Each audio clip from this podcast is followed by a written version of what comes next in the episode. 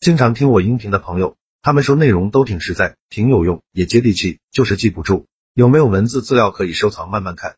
为了方便大家，我刚开了一个公众号，名字就叫做说话细节。公众号计划更新两篇文章，一篇是反驳他人的十四个技巧，另一篇是如果你的嘴很笨，逼自己做十件事，非常值得反复阅读。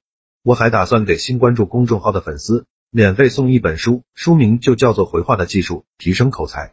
提升情商效果比较好，帮助每个不会说话的人提升口才。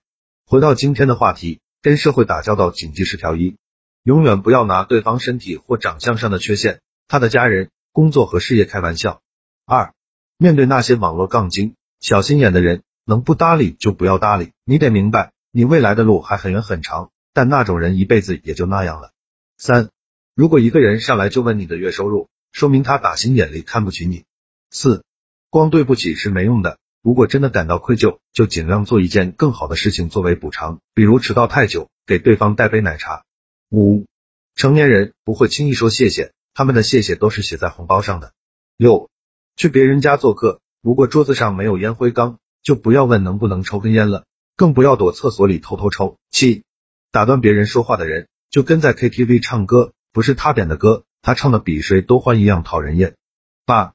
去别人家做客，提前打招呼，去的时候手里拎点礼物。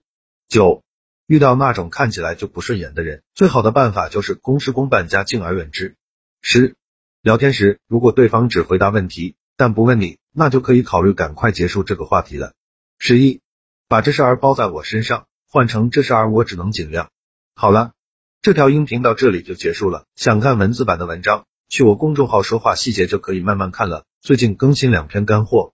一篇是反驳他人的十四个技巧，另一篇是如果你的嘴很笨，逼自己做十件事，非常值得反复学习。